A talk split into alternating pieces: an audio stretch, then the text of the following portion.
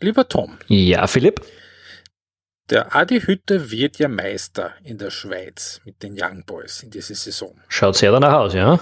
Ja, ein Sieg oder so viel ihm noch. Jetzt ist meine Frage an dich. Wer war der letzte österreichische Trainer, der in einer ausländischen Liga Meister geworden ist? Ähm, naja, wenn es jetzt nicht in irgendwelchen obskuren Ligen Leid gegeben hat, dann hätte ich vermutet Happel. okay, die Auflösung gibt's am Ende der Sendung.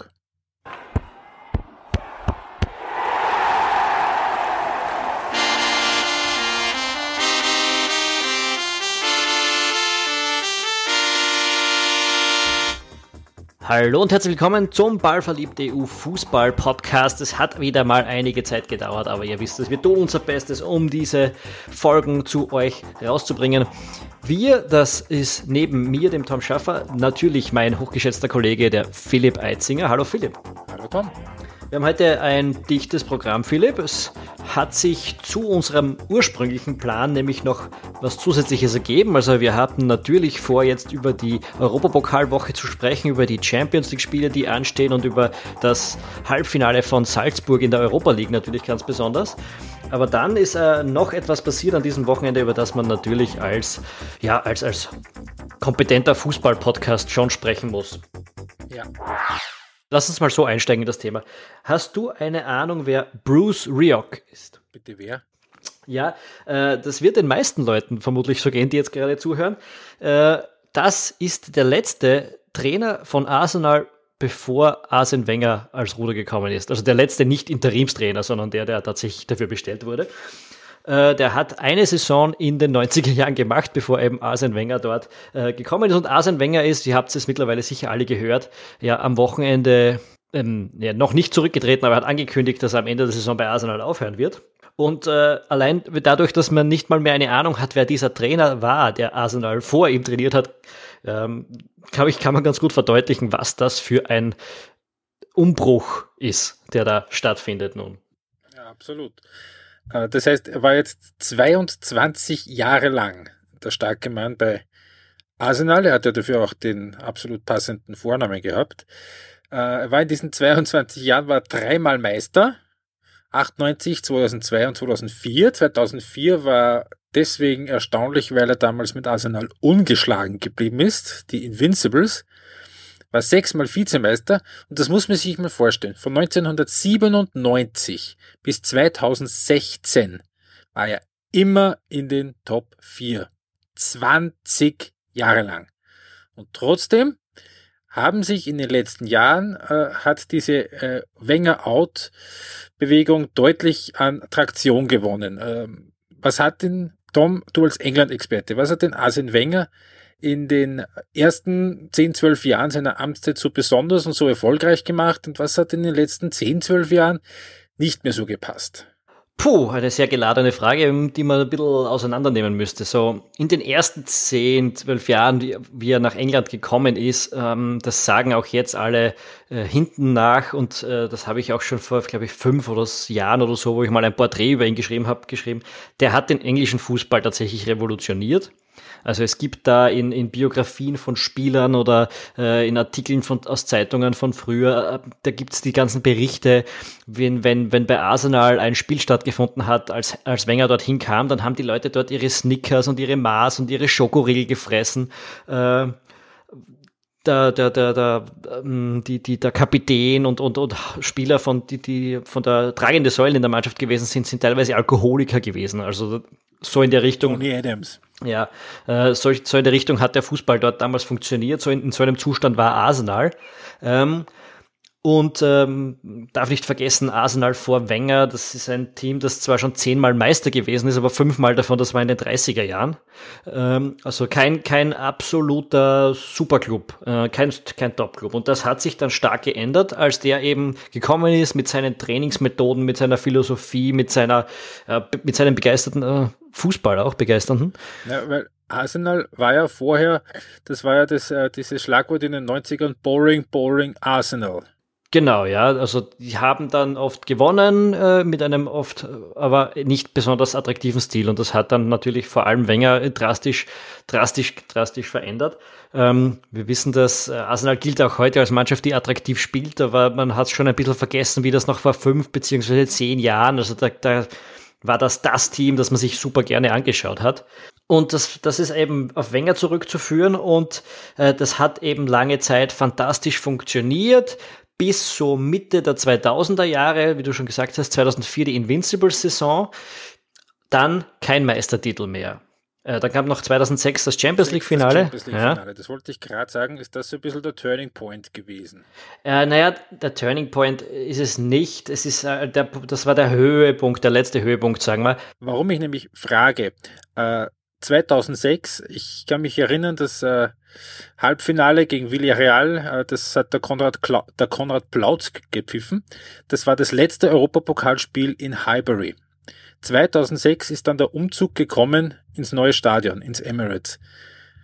Jetzt ist das ständig ausverkauft, die haben Einnahmen damit ohne Ende, aber ist das wirklich schon so quasi, oder ich formuliere es anders, dieser quasi das Ende von Highbury. Was hat das mit Arsenal gemacht und was hat das auch womöglich mit Arsene Wenger gemacht? Wenig, aber alles. Äh, man kann sich das jetzt aussuchen. Äh, Highbury auszu, aus Highbury auszuziehen ist wirtschaftlich natürlich, hat das dramatisch Sinn ergeben, wenn man sich das anschaut. Heute Arsenal macht Matchday Revenue ohne Ende. Äh, das ist wirklich äh, natürlich eine super Investition gewesen, aber aber ähm, es hat auch ein Schweinegeld gekostet. Zwischen 2004 und 2006 ist dieses Stadion gebaut worden. Das hat insgesamt fast 400 Millionen Pfund gekostet.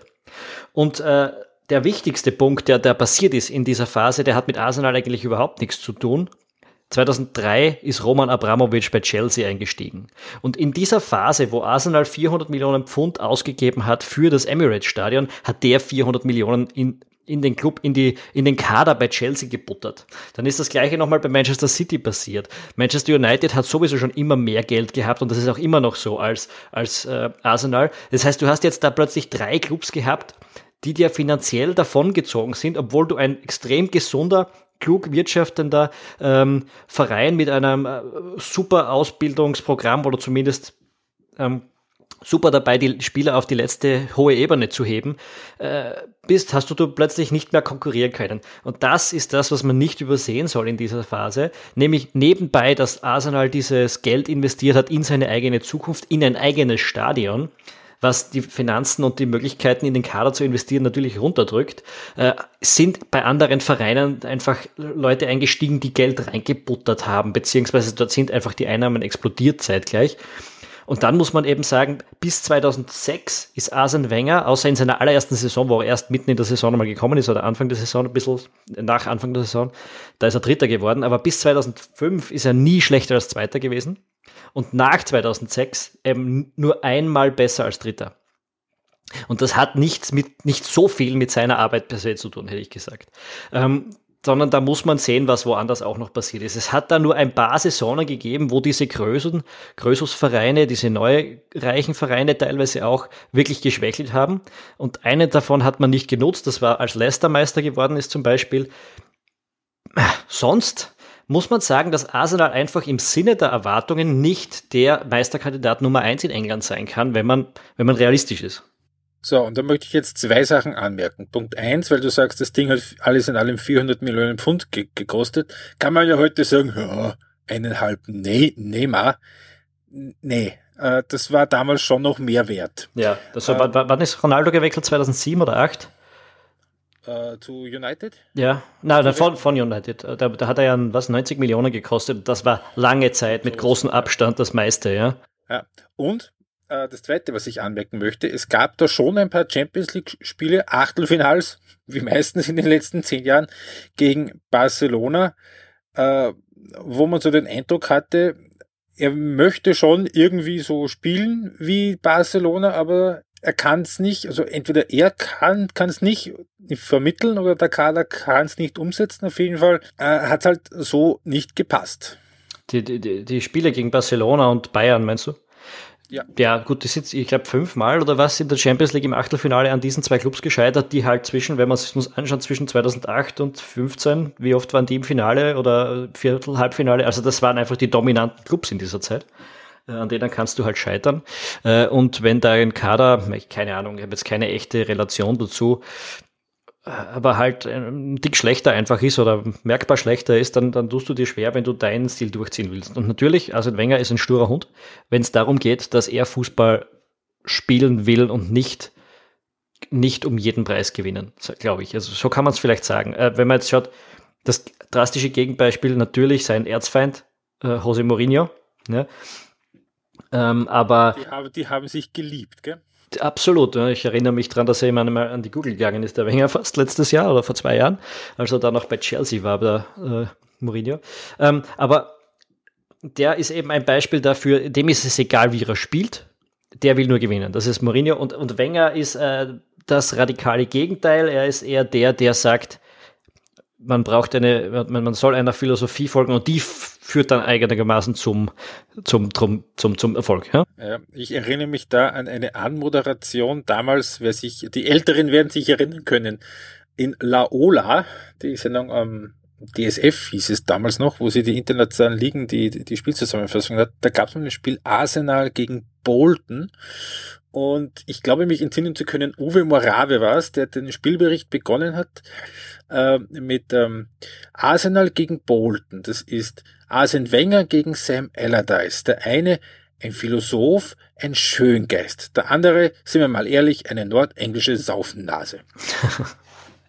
ähm, auch das verdeutlicht so ein bisschen diese, äh, diesen, diesen Einfluss von außen, den der Arsene Wenger gerade in den späten 90er und frühen Nullerjahren extrem in die Premier League reingebracht hat und ohne die die Premier League heute so nicht mehr denkbar wäre. Ja, die Frage ist, ob mit dem Geld in den 2000er Jahren das nicht vielleicht auch anders reingekommen wäre, aber er war das sicher der Vorreiter. Der Mann ist ja auch ein Intellektueller im Prinzip. Das ist ja kein Fußballtrainer, der, es gerade schafft, vier gerade Sätze über irgendwas rauszubringen, sondern der kann dir über alles Mögliche reden. Ähm, und äh, ja, da unterscheidet er sich natürlich gerade so von der Allardyce-Generation, ohne dem Sam Allardyce jetzt da zu nahe treten zu wollen oder ihm allzu ungerecht draufhauen zu wollen, aber ja, ein bisschen ein anderer Typ natürlich. Ähm, und, und in England die Trainer vor Wenger waren, da war Allardyce sicher nicht der Schlimmste. Also in der, wenn man jetzt das schlimm nennen will, ja. So, und dann es bleibt ja nicht aus. Ähm, müssen wir einen Blick auch nach vorne werfen. Wer wird der Nachfolger von Arsene Wenger? Ich habe mir da ein bisschen angeschaut, wer da so, wen die Wettanbieter da so vorne haben. Äh, die besten Wettquoten so durch die Bank hat äh, Luis Enrique, der ehemalige Barcelona-Coach, auch relativ weit vorne zu finden. Ancelotti, Löw, Rogers, ehemaliger Liverpool-Trainer, der jetzt bei ist, Max Allegri von Liverpool, Patrick Vieira, äh, ehemaliger Kapitän von Arsenal, der jetzt Trainer bei New York City FC ist in der MLS, voriges Jahr der zweitbester, zweitbester äh, war in der Regular Season. Und Mikel Arteta, auch spannend, auch ehemaliger Kapitän und Spieler, jetzt Co-Trainer von Guardiola bei Manchester City. Jetzt frage ich dich, wenn du Arsenal bist, wen nimmst du, beziehungsweise wen wird Arsenal nehmen, wenn nicht du? Arsenal bist. Da waren schon ein paar gute Namen dabei.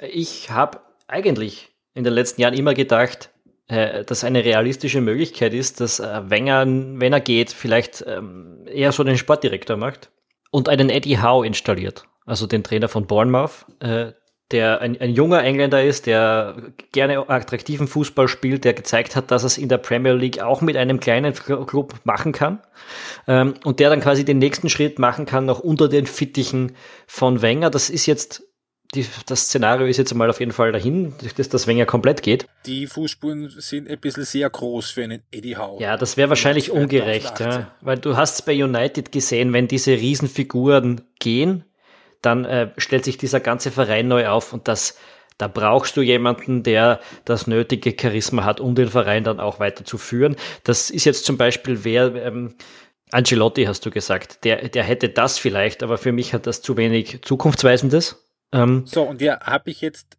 muss ich kurz reinkrätschen. Ich habe eine sehr provokante These auch gelesen in den letzten Tagen, ob es nicht vielleicht gescheiter wäre, aus Sicht des Clubs jetzt irgendeinen zu nehmen, mit dem die nächste Saison einfach durchzuziehen und halt auf die Füße zu bekommen und dann erst denjenigen zu installieren, der es langfristig werden soll, weil der, der danach kommt, der ist immer ein armer Hund und der kann es nie irgendwie schaffen. Dass sie quasi jetzt in einer Übergangssaison irgendwen nehmen und verheizen, damit es nicht derjenige, der die langfristige Lösung sein soll, damit nicht der gleich mit so einer Saison startet. Auch mit Blick natürlich bleibt er nicht aus auf David Moyes. Das wäre dumm. Äh, ja, es, es, die These hat schon was. Du nimmst jetzt vielleicht jemanden, der nicht für immer bleibt. Ja? Äh, jemanden, der diese Erwartungshaltung, der, der, dem die vielleicht ein bisschen egal ist, der mehr an den Strukturen im Hintergrund baut, weil die müssen ja neu ausgerechnet werden, ohne diesen zentralen Mann. Äh, das, wer war das bei United? Das war Louis van Gaal, oder zumindest hätte das sein sollen. Äh, jemand, der nicht unbedingt selbst Erfolge feiert, aber der die Strukturen äh, verändert. Und so jemanden wird Arsenal vermutlich brauchen. Ich weiß es nicht, ob man jetzt sofort jemanden findet, der diesen Verein nach vorne katapultiert, weil der Verein nicht so schlecht funktioniert, dass man ein paar Stellschrauben drehen kann und dann ist das alles super. Äh, der, der, der funktioniert nicht so schlecht, dass, dass es offensichtliche Quick-Wins geben kann. Und, ähm, und diesen Wunderwuzi-Trainer, der das jetzt macht, ich weiß nicht, ob es den gibt. Ja, äh, von dem her hat diese Theorie schon was, dass man jetzt nicht unbedingt den großen Namen nimmt, den man sich gerne länger vorstellen würde. Auf der anderen Seite kann ich mir nicht vorstellen, dass man eine Saison abschenkt, nur um äh, diesen Erwartungsdruck vom nächsten rauszunehmen. Also das wäre ja auch finanzieller Wahnsinn. Kann man sich Und nicht leisten. unfair gegenüber der, der jetzt dann für Arsenal den Mois machen würde. Ge für, für den auch. Ja, aber, aber es würde auch den Verein ins, ins, ins, ins ja, hart treffen, weil kein Spieler geht dorthin, äh, beziehungsweise die Top-Spieler gehen auch weg, wenn du denen jetzt nicht einen, einen Superspieler, äh, einen Supertrainer hinsetzt. Ja. Und du musst, musst dir anschauen, in England, du hast da fünf, sechs Top-Trainer bei den, bei den, bei den Konkurrenzvereinen. Äh, da kannst du jetzt nicht mit David Moyes antanzen. Das ist schon schiefgegangen. Ja, ja absolut. Ähm, Wer es wirklich wird, ich habe wirklich keine Ahnung. Ja, das kann von, von Tuchel über äh, Hasenhüttel bis was weiß ich was alles. Es gibt viele interessante Namen und Varianten, aber die sind eh überall in Europa momentan im Gespräch. Mhm. Ähm, jetzt ist es möglich, dass Arsene Wenger sich noch mit einem schönen Titel verabschiedet, nämlich mit dem in der Europa League. Das wäre mit dem Nebeneffekt, dass es tatsächlich sein erster internationaler Titel mit Arsenal wäre, so es so weit käme auch ein schönes Geschenk an seinen Nachfolger, dann wäre man nämlich für die Champions League nächstes Jahr qualifiziert. Nur auf dem Weg dahin, da steht jetzt mal Atletico Madrid im Weg. Und damit schlagen wir die Brücke zum Euro, zu der Europacup-Woche, die am Donnerstag dann enden wird mit den Halbfinals in der Europa League. Eben eines davon Atletico gegen Arsenal. Wie viel Geld wärst du bereit, in einem englischen Pub in einer gemütlichen Runde zu setzen darauf, dass Arsenal ins Finale kommt? Naja, ist ein bisschen eine unfaire Frage, weil ich nie mehr als einen Euro setze. also. Äh, dass du in London mit einer eine Wette auf einen Euro abschließt, das finde ich sehr süß. ja, okay, ich sitze in einem Londoner Pub. Das habe ich jetzt dieses Wochenende schon gemacht, äh, vergangenes. Äh, da habe ich nicht mit Euro zahlen können. Hast du komplett recht. Ähm, ja. Ja, würde, je nachdem, was mir die Wettanbieter so an Quote machen, ich, ich würde sagen, sie haben so eine 30-prozentige Chance vielleicht da aufzusteigen. Also Atletico ist der Favorit in diesem Bewerb momentan. Arsenal ist jetzt nicht wahnsinnig weit von denen weg und kann die natürlich schlagen, ähm, hängt aber davon ab, wie diese, wie die dann drauf sind in diesen zwei Spielen. Wir haben es bei Arsenal auch in den letzten Wochen wieder gesehen, da ist einmal Gaga und dann ist es super, dann schaut es plötzlich wieder aus, als wäre eigentlich alles dufte. Ja? Ähm, welches Arsenal da auftaucht in diesen zwei Spielen, ist also relativ wichtig. Bei Atletico, ja, also wenn ich jetzt sage, ich setze auf Sieger, dann würde ich auf die setzen, natürlich, aber ja. Und wenn du auf Sieger setzen müsstest im Duell zwischen Salzburg und Marseille? Ähm, das ist wesentlich enger, glaube ich, oder? Was sagst du dazu? Ich meine, wir haben es heuer schon gehabt, das Duell. Und Salzburg genau. hat die beiden Duelle gewonnen in der Gruppenphase, oder beziehungsweise eins unentschieden. Ja? 0, ja. Von dem her braucht man jetzt nicht sagen, die sind chancenlos. Die Situation ist aber natürlich eine andere.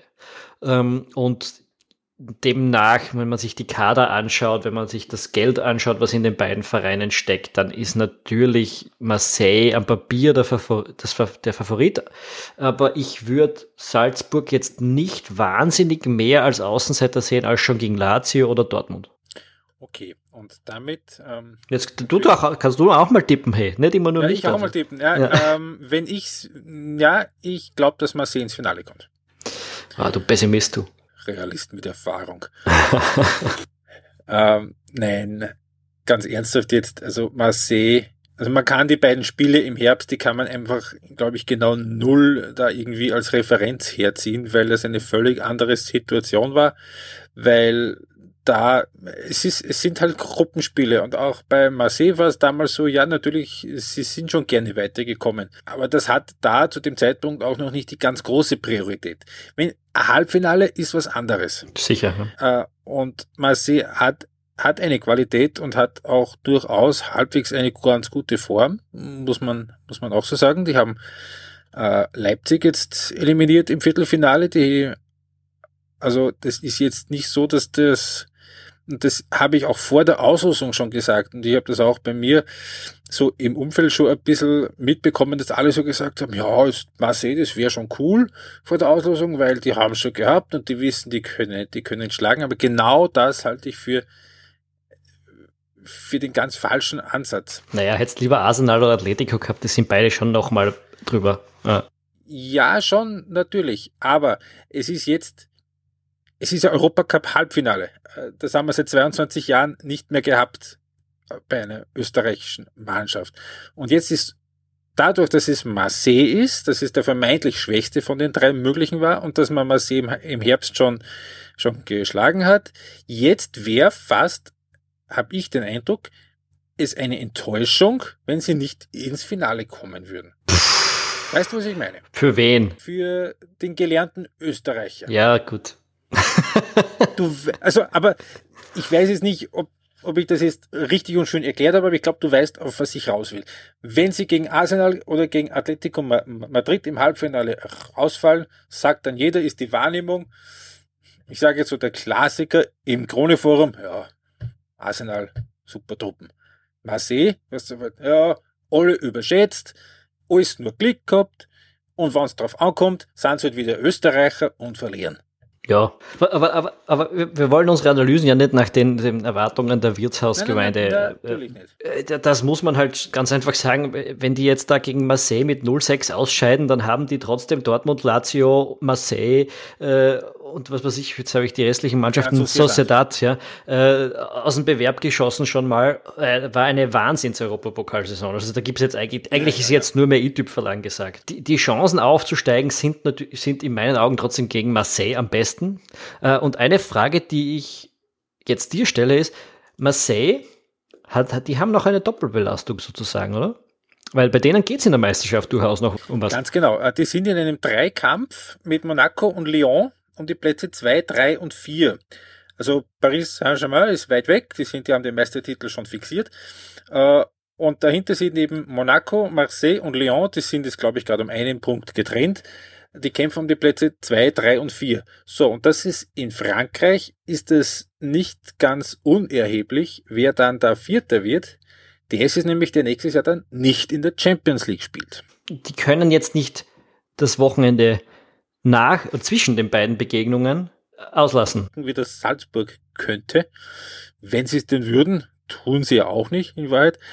Äh, aber das stimmt schon. Also Marseille hat auf der einen Seite natürlich eine doppelte Chance, jetzt äh, nächstes Jahr in die Champions League einzuziehen, aber natürlich auch die doppelte Chance daran jetzt zu scheitern, weil es ist, es ist durchaus realistisch, dass sie da vielleicht äh, gegen Monaco und Lyon so ein bisschen den, den kürzeren ziehen, weil sowohl Monaco als auch Lyon haben keinen Europapokal mehr. Die können sich jetzt voll auf die Liga kon konzentrieren. Mhm. Das könnte durchaus ein Vorteil sein, dass Salzburg ja in Wahrheit den, den Meistertitel ja schon mehr oder minder, äh, mehr oder minder fixiert hat. Ähm, was auch noch womöglich eine Rolle spielen könnte in diesem Halbfinale, das ist ja Tatsache, dass das Hinspiel in Marseille ist, das Rückspiel in Salzburg weil, und das ist nicht ganz uninteressant, Äh, die Heim- und die Auswärtsbilanz von Marseille in dieser Saison, die ist sehr, sehr unterschiedlich. In Heimspielen, sie haben sechs Heimspiele gehabt, also drei in der Gruppe gegen Konyaspor, Vitoria Gimaresch und Salzburg. Dann eine Kaufphase gegen Braga, Bilbao und Leipzig. Von diesen sechs Spielen haben sie fünf gewonnen, eins unentschieden. Auswärts haben sie jetzt von den sechs Spielen vier verloren, nur ein einziges gewonnen. Das war das gegen Bilbao, wo sie es in Wahrheit im Heimspiel schon entschieden gehabt haben. Durchaus denkbar, dass Salzburg da mit einem knappen Rückstand äh, ins Heimspiel geht. Äh, das heißt, es wäre dann nach der Logik wahrscheinlich womöglich wieder eine Aufholjagd fällig, die dann aber möglich ist, weil eben Marseille auswärts nicht besonders gut ist heuer im Europacup. naja, wir werden es sehen. Also ich, ich sehe die Mannschaft nicht als chancenlos. Ich gebe ihr ich, ich sag schon, es, es wäre natürlich Wahnsinn, wenn sie es wirklich durchbringen würden, aber es war halt auch schon Wahnsinn gegen Lazio, es war schon Wahnsinn gegen Sociedad und Dortmund in Wirklichkeit. Mhm. Ähm, und und äh, im Rahmen dessen, was bisher geleistet worden ist und wozu die Mannschaft ganz offensichtlich fähig ist, hat sie es drauf. Hat sie es drauf. Ja, ähm, verletzt bei Marseille ist Hiroki Sakai, der Innenverteidiger. Das könnte womöglich kein Nachteil sein. Verletzt ist auch der Stammtorhüter Steve Mandanda, da spielt der 35-jährige Ersatzkeeper, eh schon seit einigen Monaten im Tor. Johann Pelé heißt er. Ja, und die ewige Bilanz von österreichischen Teams gegen Marseille ist ausgeglichen. Zwei Siege, zwei Unentschieden, zwei Niederlagen. Und was sagen wir jetzt noch über Salzburg? Sag was Intelligentes über Salzburg. Holy crap. Äh, das, das war ein Stichwort aus der Hölle jetzt. So, wir reden jetzt seit zehn Minuten über das Thema. Sag jetzt was Intelligentes zu Salzburg. Ähm, ja, ähm, mal schauen, äh, ob diese Mannschaft nicht nur diese super Saison noch mit einem äh, mit einem Sahnehäubchen beenden kann, sondern ähm, was dann nächstes Jahr mit der Mannschaft passiert. Glaubst du, dass der Marco Rose und so bleibt und die und die Leistungsträger? Das ist, das ist, das wäre dann der Klassiker natürlich, der Fluch der guten Tat, weil ähm, da gibt's schon einige Kandidaten, die dann ähm, nach Leipzig gehen könnten oder man auch am Trainersektor. Ich meine, also in Dortmund ist immer noch kein Trainerjob vergeben nächstes Jahr. In, Frankfurt wieder ein Trainerjob frei, weil ja der Nico Kovac zu den Bayern geht. Auch noch nicht gesagt, dass der Ralf Hasenbüttel in Leipzig bleibt, äh, nach dem 2-5 jetzt in Hoffenheim und äh, nach dem 2-5 in, in Marseille. Äh, die sind jetzt schön in der Krise und da hat es jetzt gerade heute, gerade jetzt der Montag wieder die Meldung gegeben, dass der Ralf Rangnick die Vertragsverlängerungsverhandlungen mit dem Ralf Hasenhüttel jetzt erstmal auf Eis legt, bis die Saison vorbei ist. Also das ist durchaus nicht gesagt, dass da nicht vielleicht quasi firmenintern eine Beförderung ansteht. Nur auf der anderen Seite ist jetzt die, die Durchgängigkeit in Salzburg von unten heraus ist jetzt so gegeben, dass man sich wahrscheinlich keine dramatischen Sorgen machen müsste, dass das nicht nächstes Jahr genauso wieder funktioniert. Nur dann halt nicht mehr mit, äh, mit 20-Jährigen und 21-Jährigen, sondern dann halt wieder mit denen, die halt jetzt 18 und 19 sind und nachrücken. Blöd wäre es natürlich dann wieder für die Champions League Qualifikation. Eben. Die kommt dann wieder genau zum falschen Zeitpunkt, dann werden wieder, also dann werden wieder alle lachen, wenn sie in der Qualifikation gegen weiß ich nicht, gegen ALK Athen vielleicht irgendwie wieder blöd hängen bleiben. Aber das ist Zukunftsmusik. Das, da muss man wirklich erstmal schauen, wie jetzt sich die personelle Situation über den Sommer dann darstellt. Mhm. Das wissen Sie, bin ich mir ziemlich sicher, selber auch noch nicht. So, dann, dann lassen wir das mit Salzburg jetzt einmal. Ähm, du sagst eher, Marseille steigt auf. Ich sage, Salzburg hat eine Chance. Ich sage jetzt einfach, Salzburg steigt auf, damit wir ein schönes kleines Match zwischen uns da laufen haben. Ähm, wie schaut das in der Champions League aus? Liverpool gegen Roma. Viele würden sagen Überraschungshalbfinale. Habe ich mhm. von mehreren gehört, dass das mehr oder weniger die Außenseitermannschaften sind. So, stopp mal kurz. Ähm, da möchte ich reinkretschen. Das letzte Mal, dass äh, im Halbfinale der Champions League, Schrägstrich des Meistercups, eine Mannschaft aus England, eine aus Italien, eine aus Deutschland und eine aus England war, war Spanien. Wann? Ah, Spanien, Entschuldigung. Ah, ich habe es irgendwo schon gelesen, ich habe es wieder vergessen. Ja. 1981. Ja. Und wer hat dann den Bewerb gewonnen? Liverpool. Liverpool. Also hat genau nichts zu, zu sagen, aber ist halt so. Na, das ist äh, eindeutig entschieden damit. Ne? also wir brauchen das nicht weiter spielen. Liverpool gewinnt die Champions League heuer und das verdient. Head to Head, Liverpool gegen Roma hat es dreimal gegeben, immer mit Liverpool als Sieger. Ich, ich würde sie auch jetzt als, als, als Favorit sehen. Ähm, ja, ich auch. Also wer Man City in der Form rausboxt, ist auf jeden Fall stark drauf. Jetzt könnte man sagen, naja, Roma hat auch Barcelona rausgeschissen. Und zwar nach einem 1-4 rausgeschissen. Es kann da passieren, sowas, ne? Nikola Jurcevic. Trainer hat gesagt, ich solle schießen und ich habe geschissen. Um. Ja, sorry, sorry, ist ein Versprecher. Uh, aber ja gut, die Roma ist natürlich auch ja. stark drauf. Aber ich glaube trotzdem, also Leopold ist echt uh, in einer super Form. Um, ich ich glaube, ich glaub, sie sind leichter Favorit. Ja, das, das glaube ich auch bei der Roma. Die haben ein, irres ein recht hohes Potenzial. Grundsätzlich ist eine Mannschaft, und das hat man auch im Viertelfinale gesehen, die jeden schlagen kann an, an dem gewissen Tag eben auch äh, Barcelona noch eliminieren, nachdem er das Hinspiel 1-4 verloren hat. Aber es fehlt ein bisschen die Konstanz. Da sind halt halt, ist dann halt irgendwo mal ein 1-1 gegen Bologna dabei oder irgendwie eine blöde Niederlage bei Sampdoria oder was weiß ich.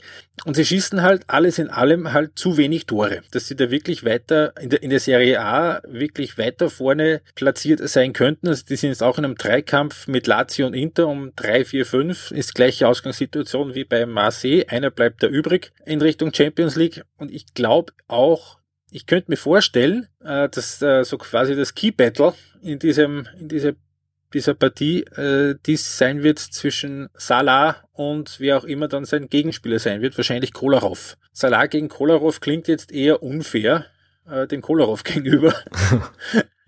Ähm, aber wie, wie siehst du da die Ausgangsposition? In Bezug auf dieses... Wer hat mehr zu verlieren? Oder wer hat mehr, mehr zu gewinnen? Ich glaube, die haben beide nichts zu verlieren. Äh, und die haben beide nur alles zu gewinnen. Also für die ist das Halbfinale auf jeden Fall ein Erfolg. Für beide, beide Clubs. Äh, wir wissen, Liverpool war da jetzt schon sehr lange nicht mehr, die Roma auch. Äh, keiner hat es vor der Saison. Liverpool 2007, oder? als sie dann im Finale gewesen sind, ich glaube danach ist nichts mehr, ja. ja. Genau, die Revanche von zwei Jahren vorher einmal. Und, und, und das hat vor der Saison in beiden Fällen einfach keiner so kommen sehen. Ähm, also zu verlieren ist das ist die falsche Frage. Ich, ich glaube, das könnte einfach ein ziemlich lässiges Fußballspiel werden. Oder zwei, zwei lässige Fußballspiele. Ja. Ähm, hoffentlich stimmt das. Ich habe mir jetzt gerade nebenbei noch angeschaut, äh, am Wochenende, wie du gesagt hast, bei der Roma äh, geht es halt um was. Die spielen gegen Chievo Verona am Samstag. Und Sollte ein relativ leichter Sieg sein aber sollte. Das ist ja gerade das, was ich Aber, aber muss man eben auch, weil bei denen wirklich ein Punkt auf Platz 5 Vorsprung und dann bist du nicht in der Champions League nächstes Jahr, ja. wenn du sie nicht zufällig gewinnst. Also ähm, da musst du halt durchhalten. Bei Liverpool ist das eher durch. Die sind jetzt acht Punkte vor Chelsea, fünf Verlustpunkte. Die können am Wochenende gegen Stoke auch abschenken. Ich habe im Gefühl, dass Liverpool ein bisschen besser ist. Ja, ich auch. Aber einfach um mal dagegen zu halten, gehe ich halt dann jetzt mal mit der Roma. Okay, damit das kann man auch zum letzten Duell. Natürlich, ich würde schon sagen, das, das muss noch erwähnen. Sollen wir? Ja, es spielt ja. gegen Bayern und damit beenden wir diesen Podcast für diese Woche. ähm, ja, äh, das Weiße Ballett und die Bestia Negra. Das ist in München das erste Spiel? Das erste Spiel ist in München, das ist richtig. Auch hier habe ich mir angeschaut, das Head-to-Head, -Head, weil gefühlt spielen Bayern und Real ja jedes Jahr gegeneinander. Ja, stimmt so natürlich auch nicht ganz. Schon häufig, aber jedes Jahr auch nicht. Äh, insgesamt sind sechsmal die Bayern weitergekommen und sechsmal Real weitergekommen. Allerdings Real die letzten zwei direkten Duelle dann gewonnen und vier der letzten sechs direkten Duelle gewonnen. Eben seit 2002, das sind jetzt, lass mich kurz rechnen, 16 Jahre, das sechsmal gegeben, viermal ist Real weitergekommen. Und das eine Mal, dass die Bayern weitergekommen sind, war sie im Elfmeterschießen und das zweite Mal war es mit Auswärtstore. Auch das hat natürlich für die beiden Spiele jetzt nicht so furchtbar viel zu sagen. Bayern ist in der Liga auch heuer wieder völlig unterfordert. Der längste, äh, der sechste Meistertitel in Folge steht lange fest. Seit Jupp Heynckes übernommen hat, das war irgendwann so im Oktober, haben die Bayern ein, 31 Pflichtspiele gewonnen, drei Unentschieden, zwei Niederlagen. Dann Seite Real war dafür am Wochenende spielfrei, weil äh, Sevilla, die eigentlich Gegner gewesen wären, Cupfinale gehabt hat, 0-5 verloren hat gegen Barcelona, sollte man mal erwähnen. Real ist in der Liga nur Dritter, hat in der Champions League gegen Juve, also so, hat, hat so gerade noch hingebogen und ähm, da müssen wir einen kurzen Sidestep machen, Tom war ein Elfer und es, wir verstehen es beide nicht, wie man da ernsthaft der Meinung sein kann, dass das kein Elfmeter war, oder? Ja, na, ist mir ein Rätsel. Ich, ich verstehe schon, wenn Juve-Fans das im Moment nicht sehen wollten. Ja. Sie wollen es heute noch nicht sehen. Ja, das ist, verstehe ich wiederum ein bisschen weniger. Ich meine, wenn du von hinten mit zwei, mit beiden Händen dem anderen ins Kreuz spürst und dann gleichzeitig auf, den, auf die Brust trittst, äh, sorry, aber dann kannst du zumindest, du kannst dich zumindest nicht drüber beschweren, wenn es einen Elfmeter ja. gibt, ja. ähm, so, und jetzt, und jetzt bitte nicht die Juve-Fanboys, ihr wollt ja alle nur mit, mit drei. Nein, na, es wäre ja auch lieber gewesen, wenn Juve weitergekommen ja, wäre. Ja, die Story wäre die viel bessere gewesen, ja, die viel cool, schönere. Natürlich, ja. klar. Äh, und man, ich muss auch sagen, ich muss auch sagen, dass Real da weitergekommen ist, ist nicht nur deshalb glücklich gewesen, äh, sondern weil die schon im Hinspiel einfach das optimale Ergebnis rausgeholt haben. Die, denen sind bei vier Chancen, vier echten Chancen, drei Tore super aufgegangen. Eins davon war natürlich ein Traumtor. Und auch da kannst du als Juve, äh, muss man Juve schon sagen, also wenn man das Hinspiel daheim 0-3 verliert, war dann vielleicht nicht der Schiedsrichter im Rückspiel schuld. Ja, das Fass müssen wir nicht aufmachen. Ich glaube, Juve hätte sich das Weiterkommen verdient gehabt. Ich, ich muss auch sagen, hätte es den Elfer nicht gegeben, ich habe es nicht mehr gesehen, wie Juve das noch drüber bringen könnte. Die Mannschaft ist am Zahnfleisch dahergekommen. Äh, wenn, wenn man mich ja, fragt. Es hätte Verlängerung gegeben, ja. also nochmal eine halbe Stunde, ja. Aber, aber, aber, natürlich schade für die Mannschaft, aber der Elfer, war ein Elfer, verfluchte ja, Scheiße, dass man das überhaupt diskutiert, ich verstehe es nicht. Ja, ähm, ja, und was bei Real Madrid die Achillesferse ist in, in dieser Saison, das sind die Gegentore. Das war eben auch in dem Rückspiel gegen Juventus so. Die haben, alleine in der Liga haben sie doppelt so viele Gegentore kassiert wie Barcelona und Atletico ähm, was ein äh, erheblicher Grund ist, warum die eben da doch heuer nur Dritter sind, jetzt derweil in der Liga. Und eigentlich bräuchten sie die Champions League, um da die Saison noch ein bisschen zu retten. Ja, also für mich ist es schon, das Duell ist ein bisschen mit Fragezeichen. Natürlich, das ist auf dem Papier eigentlich das bessere Spiel. Das ist Bayern gegen Real. Das sind zwei der größten Clubs der Welt. Äh, der größten Clubs der letzten Jahre auch. Äh, und ähm, dann schaut man sich die, diese, die, die Saison halt an und die Bayern natürlich waren sie super, aber sie haben eigentlich keine Gegner gehabt. Genau. Äh, und dann hast du auf der anderen Seite Real, die, die wir jetzt im Halbfinale stehen und natürlich immer noch, ja, also immer als Favorit in ein Spiel gehen. Äh, real ist einfach real. Ja, und aber, aber aber eine, eine absolute Drecksaison gespielt hat für, für die eigenen äh, Verhältnisse und einfach null Konstanz drin hat. Ähm, ist ein bisschen so das Spiel, wohin das kippt, tue ich mal ein bisschen schwerer als, als bei den anderen Matches heute, die wir besprochen haben. Ja. Who's your money on? Ja, ich schätze mal, du sagst die Bayern, oder? Ja. Ja, ich, ich tendiere auch. Also äh, allerdings auch nicht aus großer Überzeugung, sondern als äh, ja, und ich out mich jetzt, jetzt mal ja als Bayern-Sympathisant. Oh, endlich darf ich dich im Podcast ja. ab jetzt auch aufziehen, so wie du das immer magst. Ja, ähm, ja äh, super, dann sage ich halt Real, um wieder dagegen zu haben. Ich glaube, dann sind wir uns eigentlich, dann sind wir eigentlich nur bei Arsenal uns einig, oder? Also Arsenal gegen Atletico. Ja, dann, ja, dann sage ich dort auch Arsenal und dann passt. Dann haben wir jetzt. Dann habt, ja, passt. Ja, dann da, haben wir, nein, nein, nein, nein, nein, nein, nein. Bleib dabei, weil so kann es 2-2 ausgehen. So gibt es einen Sieger. Stimmt. Okay. Ja, gut. gut. Sehr gut. Dann, dann hätten wir das für diesmal. So ist es. Ich glaube, äh, beim nächsten Mal, oder wir bemühen uns, dass der nächste Podcast wieder ein bisschen schneller kommt, sonst ist, glaube ich, auch die Weltmeisterschaft schon vorbei, bis der nächste da ist. Äh, das wollen wir nicht machen. Äh, wir sprechen äh, also demnächst mal wieder über Fußball. Wenn ihr das nicht verpassen wollt, dann abonniert unseren Podcast, wo auch immer ihr ihn gerne hört. Äh, wir haben einen RSS-Feed, es gibt ihn auf iTunes und überall sonst, wo es Podcasts gibt. Wir sind auf Facebook zu finden, auf Twitter und natürlich im Blog auf ballverliebt.eu. Es freut uns immer, wenn ihr dort mit diskutiert. Normalerweise beantworten wir auch äh, Fragen der, der, der, Community sehr gerne. Das ist diesmal sich nicht ausgegangen, weil ich am Wochenende eben in England gewesen bin. Aber beim nächsten Mal sicher wieder gerne. Ähm, bis dahin sage ich Stopp. What? Stopp. What, what, what? So eine schöne Stopp. Verabschiedung. So eine schöne Verabschiedung, aber da fehlt noch was. Ah, der Cliffhanger vom Beginn. Der Cliffhanger vom Anfang, genau. Da habe ich dich gefragt, wer der letzte, Öster äh, äh, der letzte österreichische Trainer war, der im Ausland Meister geworden ist. Du hast gesagt, Ernst Happel, der war Meister in Deutschland mit dem HSV in den Jahren 1982 und 1983. Und das ist falsch. Damit. Hat aber nicht viel gefehlt. 1985. Janis Kocic mit Bauk Saloniki, Meister in Griechenland. Ja, sag ja, irgend so eine obskure Liga. obskure Liga. Na, äh, ganz stimmt's ja. ja nicht, oder? Ja, ja. Oder, oder es gibt ähm, zumindest noch einen Streitfall. Es gibt eine kleine Streitfrage und das, äh, das betrifft den Otto Baric, weil der Otto Baric war Meister als Trainer von damals Kroatia Zagreb, also das äh, davor und danach Dinamo Zagreb in der Saison 1996-97 in Kroatien. Jetzt sind wir uns nicht hundertprozentig sicher, ob der Otto Baric jetzt als Österreicher oder als Kroate gilt. Er ist in Österreich geboren und er hat die meiste Zeit seines Lebens in Österreich verbracht. Er war auch österreichischer Teamchef, aber ich bin mir nicht sicher, ob er wirklich quasi auch Pass-Österreicher ist. Ich glaube, vom Pass her ist es nicht. Otto Maximale. Das war dann einer der letzten vor Marco Rose, der eine österreichische Mannschaft ins Halbfinale gebracht hat. Da gab es noch 19. 1994. Ja, genau. dann, Da danach gab es noch. 96 Der Ernst Dokopil. Genau. Dann haben wir's. Dann haben wir's. Ähm, und meine ganze Bitte, schöne. Verabschiedung ist, wenn's Ganz wurscht. Sagen wir einfach Ciao, bis zum nächsten Mal. Baba. You get the point. Servus.